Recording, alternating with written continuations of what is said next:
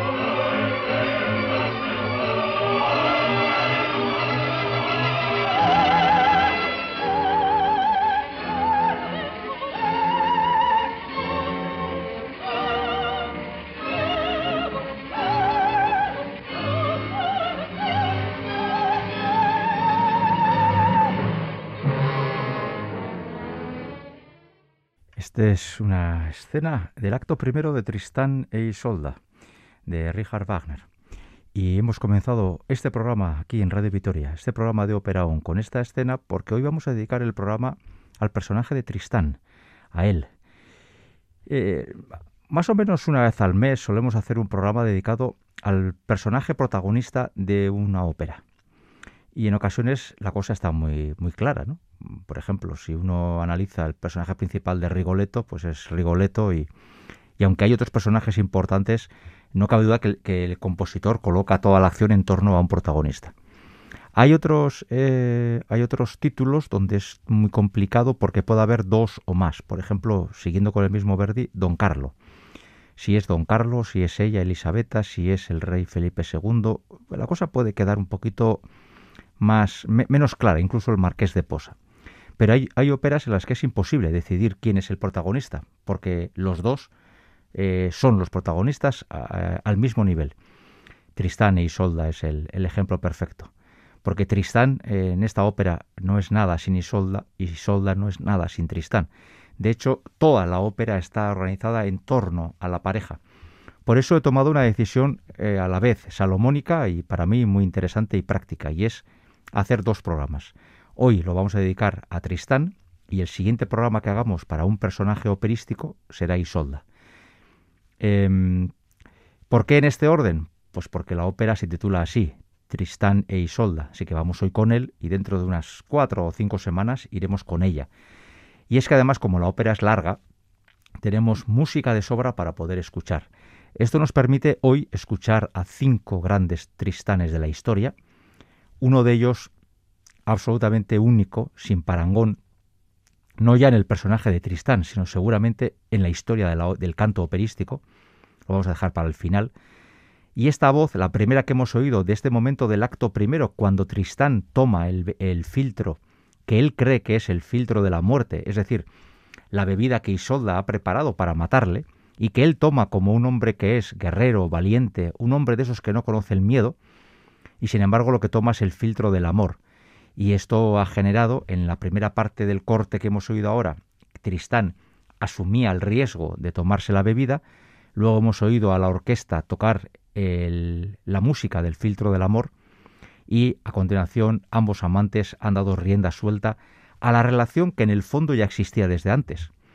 Los que no conozcan la historia de la ópera tienen que saber que estamos en el barco de Tristán en este momento y, en el, y Tristán está llevando a Isolda ante su rey, ante el rey Marque, para entregarla para el futuro matrimonio, pero ambos están enamorados. Lo que ocurre es que las normas les impiden manifestar ese amor.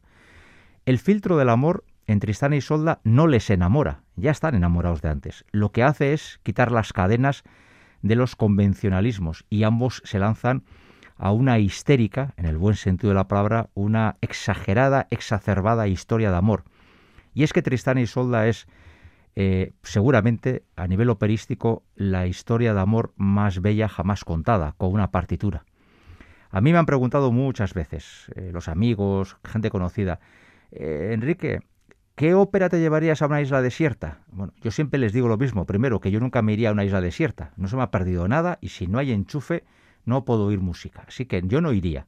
Pero si tuviera que estar allá y solo con una ópera, elegiría Tristán y Solda porque yo creo que es eh, la obra musical eh, operística más cercana de la perfección. Eso sí, dificilísima de cantar bien. De cantar, no sé, pero de cantar bien, dificilísima. La primer, el primer Tristán que hemos escuchado en una grabación de los años 40 es Seth Svanholm. Quizás de los que oigamos el menos conocido, pero un Tristán digno. Como creo que el Tristán, el personaje, sobre todo se desarrolla en el acto tercero, Vamos a pasar de puntillas sobre el acto segundo. Es inevitable hablar del dúo de amor. El dúo de amor de Tristán y Solda del acto segundo es, eh, es una página excepcional. Cuando yo tenía unos 18 o 19 años y conocí esta página, yo me quedé en estado de shock absoluto. Yo no, entendía cómo se podía eh, componer algo así. Y después de pasados unas cuantas décadas, tengo que decir que todas las veces que escucho eh, este dúo, que dura casi 40 minutos, me sigue pareciendo una página de una belleza inmarcesible. Es, es una auténtica maravilla. Es de esas cosas en las que uno cree que el tiempo se puede detener. En el teatro suele ser más complicado, porque es que es dificilísimo cantar bien esto. Sobre todo él, él sufre mucho, porque la voz, la tesitura le obliga siempre con voz de pecho a estar muy arriba. Y porque luego tiene el personaje, eh, el marrón, porque es un enorme marrón del acto tercero, al que luego le vamos a dedicar casi todo el programa. Vamos a escuchar un breve fragmento de este larguísimo dúo para que así por lo menos escuchemos al segundo gran Tristán de hoy, Max Lorenz.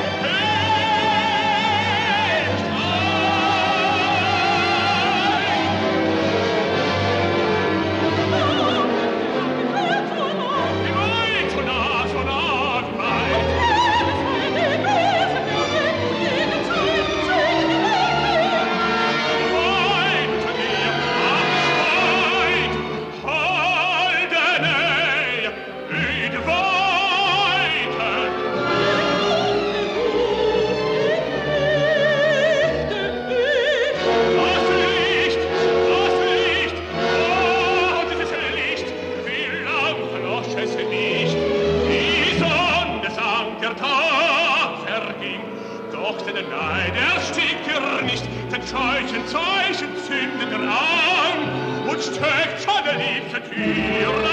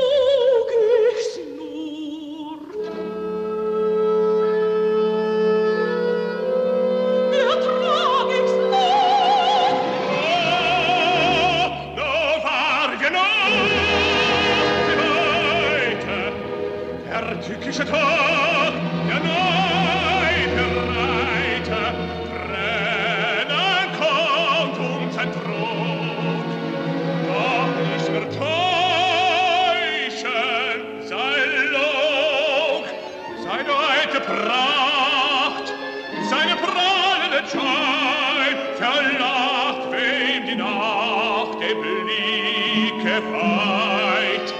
Seines flackernden Lichtes flüchtige Blitze blähen aus sich Meer, während des Todes Nacht, Liebe der Schein,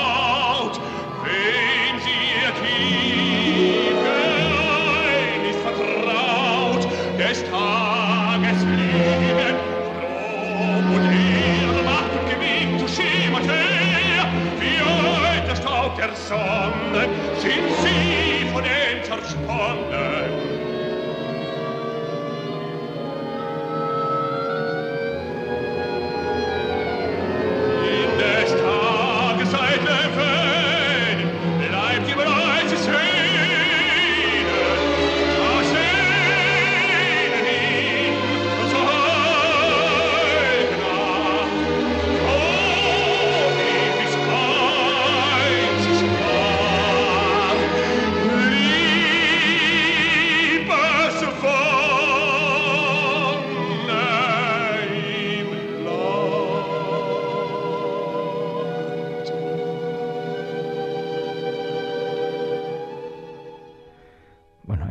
Esos cortes que los mm, cuando me estoy cuando estoy en modo purista me sublevo un poquito, pero bueno, eh, esa esclavitud de la radio y del tiempo tan tan tan eh, concreto que tenemos para poder hacer el programa, ¿no? Hay que cortar ese tipo de cosas. Yo me, saldría desde luego bastante más más cómodo, ¿no? Yo pondría el dúo completo los cuarenta y tantos minutos, lo presentamos un poquito, ponemos el dúo y nos vamos a casa. Pero no, hay que hablar más del Tristán porque el personaje da para mucho. Y hemos podido ver en esta escena, que es del acto segundo, ya, ya han dado rienda suelta al amor y justo cuando comenzaba el corte, la orquesta nos prácticamente nos describía el encuentro de los dos amantes y ese intercambio de, nombres, ¿no? Tristán, Isolda, de, una, de un modo muy exacerbado. Y es que ambos tenían un encuentro clandestino a la luz, a la luz del, del fuego cuando el rey Marque había salido de caza. Eh, casi todos sabemos que el rey va a volver porque le han dicho que su mujer Isolda tiene un amante y la decepción del rey al ver que es su sobrino y su soldado más leal, el amante de su esposa, va a ser infinito.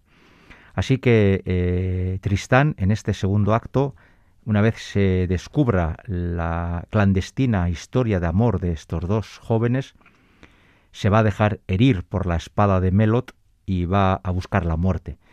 Porque para él la vida no tiene ningún sentido si no es con Isolda, e Isolda es la hija de su rey y la hija de su tío. Por lo tanto, no quiere forzar la situación y prefiere morir antes que renunciar a Isolda. Y cuando le rete a Melot, que Melot ha sido el chivato, el hombre celoso, que por celos se ha chivado de esa relación al rey, eh, cuando ataque a Melot, justo antes de chocar las espadas, Tristán dejará caer la suya y ofrecerá su cuerpo desnudo ante Melot, que no tendrá que hacer nada especial para herir de muerte al joven Tristán. Y todo el acto tercero ocurre en el castillo de Tristán, en Careol. Tristán está esperando la muerte, y es que no quiere otra cosa si no es estar con Isolda, y eso, por lo que se ve, es imposible. Bien, pues de aquí hasta el final del programa vamos a estar en el acto tercero. Y es que antes he dicho que el acto tercero es el, el gran acto de Tristán. Si se me permite explicar durante unos pocos segundos cuál es mi teoría sobre la estructura de esta ópera, a mí me parece que es una estructura tremendamente simétrica. El acto primero es el acto de Isolda, el acto segundo es el acto de Tristán e Isolda, y el acto tercero es el acto de Tristán. Por lo tanto, Wagner da a cada solista, a cada protagonista, un acto completo para su lucimiento y luego, eh, por supuesto, eso no quiere decir que en, cada uno de los actos el otro eh, papel eh, no tenga una, participación relevante. Pero es evidente que en el acto primero la narración de Isolda y todos sus... El, el cuento de toda la historia de su relación con Tantris y todo eso le lleva gran parte del acto en el acto segundo, el dúo de amor eh, es el momento clave. Aquí hay que mencionar el gran momento del rey Marque del bajo cantando ese larguísimo y bellísimo monólogo al final del acto segundo. Y el acto tercero es el acto de Tristán, porque Wagner escribe tres delirios consecutivos eh, para que el tenor los recite. Eh, volvemos a insistir, Tristán está yace en, un catre, en una cama, en su castillo, está herido de muerte, eh, está siendo cuidado siempre por su fiel escudero Curvenal, y, lo que Tristán no sabe es que Curvenal ha ordenado que a Isolda que venga hasta el castillo para que se puedan juntar los amantes. Tristán no lo sabe. Tristán está en su catre, herido, mal curado, y solo quiere morir. Y va a tener ahí uno, dos, tres delirios consecutivos que son los que obligan a un tenor a tener que guardar muchas fuerzas para el acto tercero, porque es inclemente, es realmente durísimo este acto para un tenor. En las grabaciones discográficas, con los descansos y los trucos eh, pertinentes, las cosas se pueden hacer con mucha dignidad. Pero en el teatro, ay, en el teatro. ¿Cuántas y cuántas veces hemos visto a Tristanes quebrarse literalmente en este en alguno de estos delirios? Así que vamos a escuchar los tres y este va a ser el centro del programa de hoy, dedicado al Tristán. Por eso el programa se puede titular Tristán y sus delirios, porque precisamente estos tres delirios son los que sostienen gran parte de nuestro programa. Vamos con el primero, nada más comenzar el acto tercero. Tristán despierta, estaba eh, sin, sin conocimiento, despierta y a partir de ahí da rienda suelta a su, a su, no, a su malestar general, pero no hablo de físico, sino hablo del, del sentimental, lo que le duele sobre todo no es la herida de la espada, sino el corazón, porque no está con Isolda. Vamos a escuchar este primer delirio en la voz de otro de los grandes de la época, Ludwig Sutaus.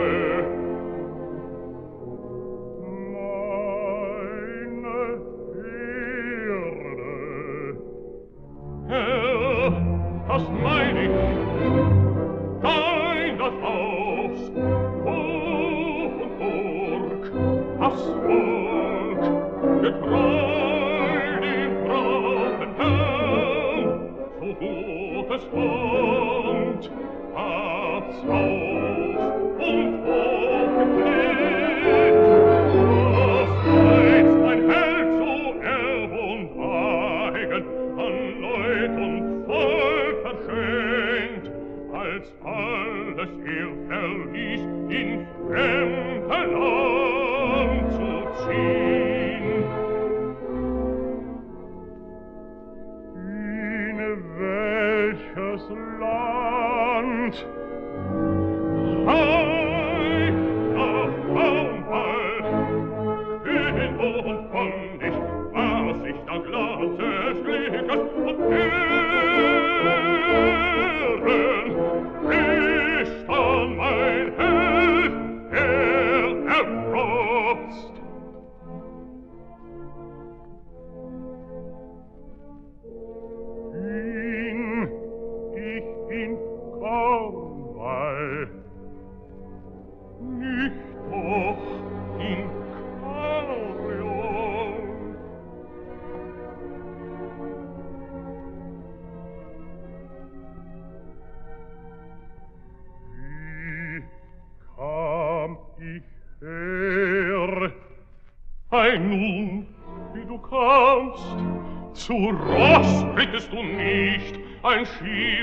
Nein, führe dich her.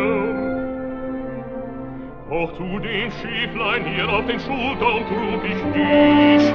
Die sind breit, sie trugen dich dort zum Strand.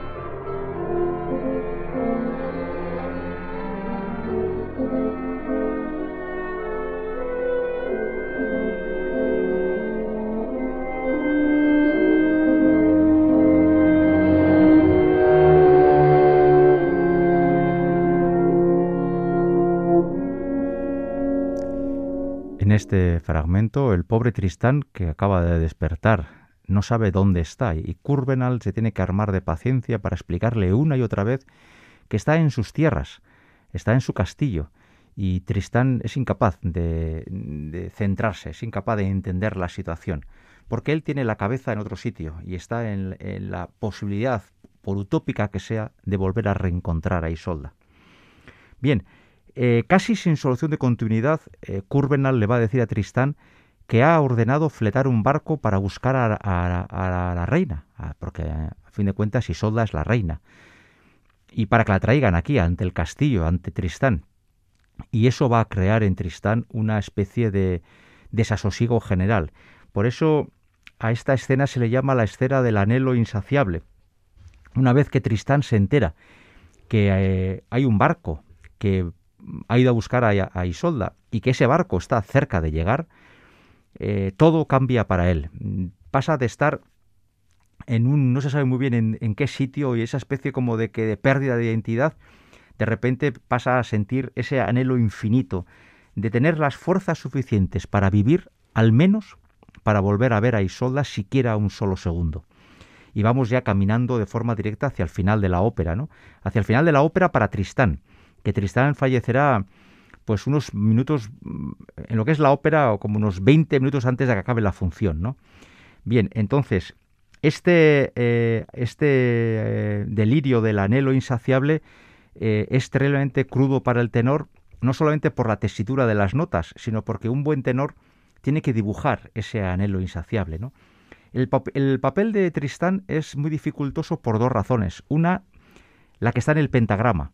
Las notas que hay que cantar, fíjense eh, el volumen de la orquesta y lo, difícil que es hacerse oír en ocasiones ante una orquesta tan impetuosa, casi como si fueran olas del mar, ¿no? que van que van incesantemente marcando un ritmo, marcando un ruido, entiéndase bien lo de ruido, un volumen concreto que obliga al tenor continuamente a superar ese, ese mar que se oye de fondo, ¿no?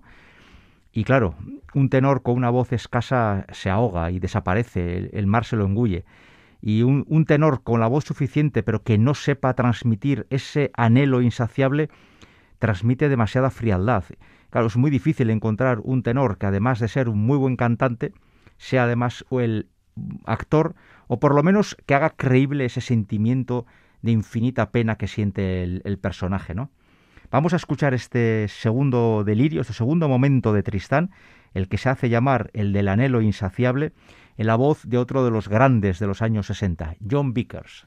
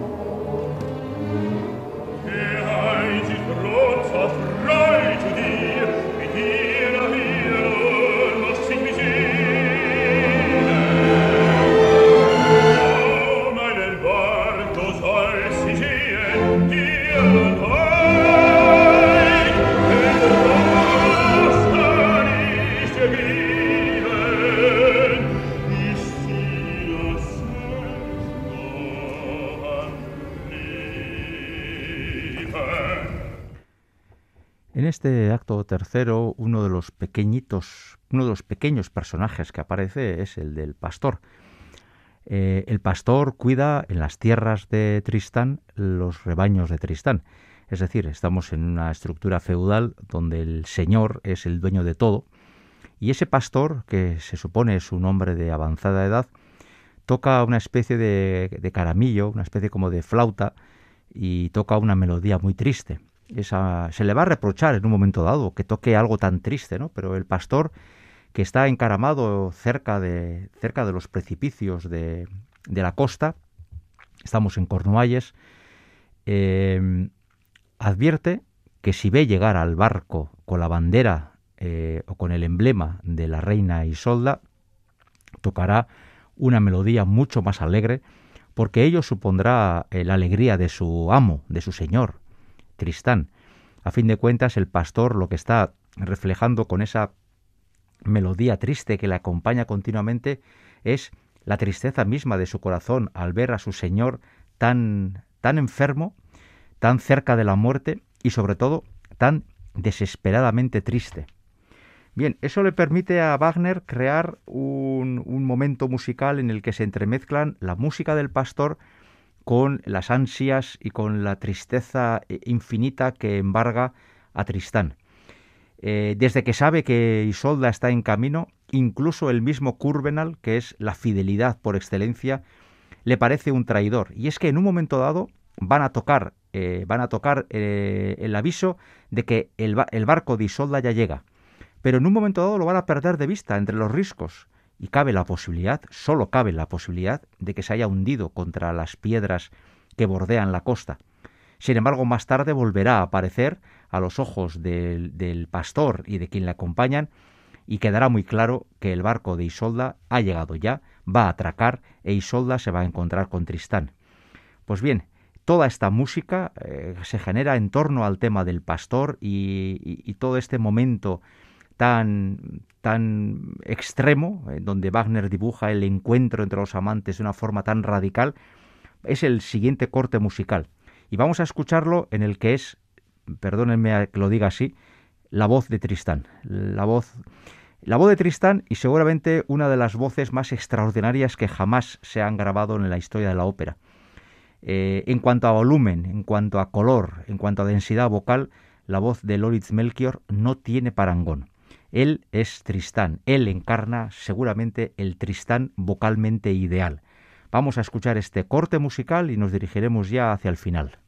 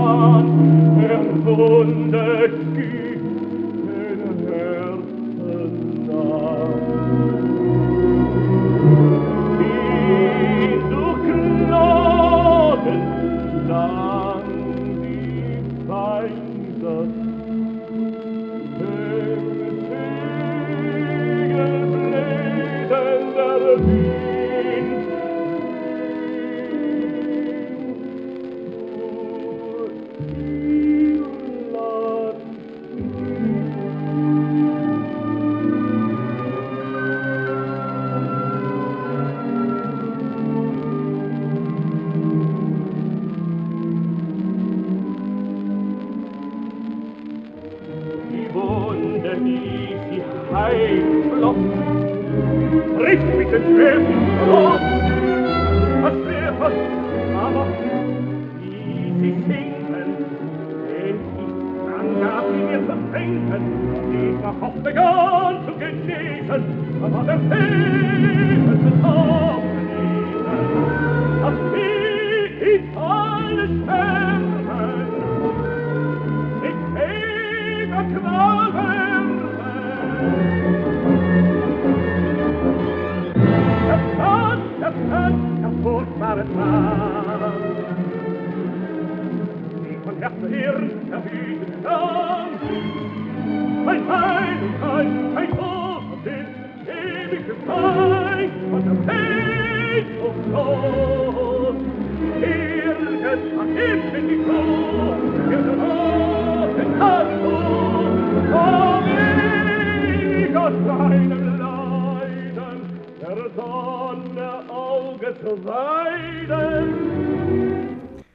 de Lauritz Melchior, el mejor Tristán de la historia discográfica, sin ningún lugar a dudas. La grabación es de la década de los 30. Hablo de memoria, creo que es de 1932 del Metropolitan de Nueva York. Se oye como se oye, pero la verdad es que hay muchos Tristanes de Melchior eh, que se pueden conseguir hoy por distintas vías y la verdad es que es obligatorio conocer este personaje en esta voz porque es lo más cercano a la perfección que uno va a encontrar. Nos queda solamente un corte musical, que es corto, el más cortito de la, del día, pero que es, lo he hecho así además porque quiero escuchar esta parte y cerrar con él el programa. Las vendas. Eh, Tristán está en su cama, vendado por la herida que aquella espada de Melot le produjo al final del acto segundo, y de repente va a escuchar la voz de Isolda en el castillo. No la ve, pero la oye. Y eso ya es suficiente. Tristán sabe que Isolda está en camino. La va a ver dentro de unos pocos segundos. Se incorpora, malherido, pero hace un esfuerzo, se coloca de pie y se arranca las vendas de su cuerpo. Y canta eso de eh, canta eso de me arranco las vendas para que fluya la sangre porque ya no tengo por qué seguir viviendo. Ya he conseguido lo que quería, que era volver a escuchar la voz de Isolda. Tristán se arranca las vendas, cae malherido al suelo, entrará Isolda, y Tristán solo dirá una cosa, Isolda, y se morirá. Isolda se quedará con él. Durante unos breves segundos será incapaz de asumir que eh, Tristán está muerto en sus brazos, y a partir de ahí, después de un breve interludio dramático, llegará el Libestot, la muerte de amor de Isolda, con el que concluirá una ópera que en funciones normales viene a durar, en el aspecto musical, unas tres horas cuarenta minutos con descansos y demás, normalmente andamos por las cuatro horas y cuarto, cuatro y media. Y como digo, tantas veces en este programa, para mí es un suspiro, yo nunca me entero.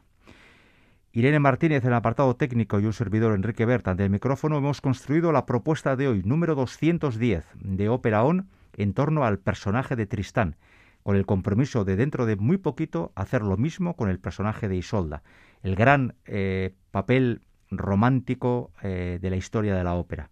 Y con este fragmento de este arrancamiento de vendas, de, esta, de, la ofrenda que hace Tristán eh, de su vida a, Isolda, con esa demostración de amor extremo que lleva a que eh, Tristán muera con el nombre de Isolda en sus labios, nos despedimos hasta la semana que viene.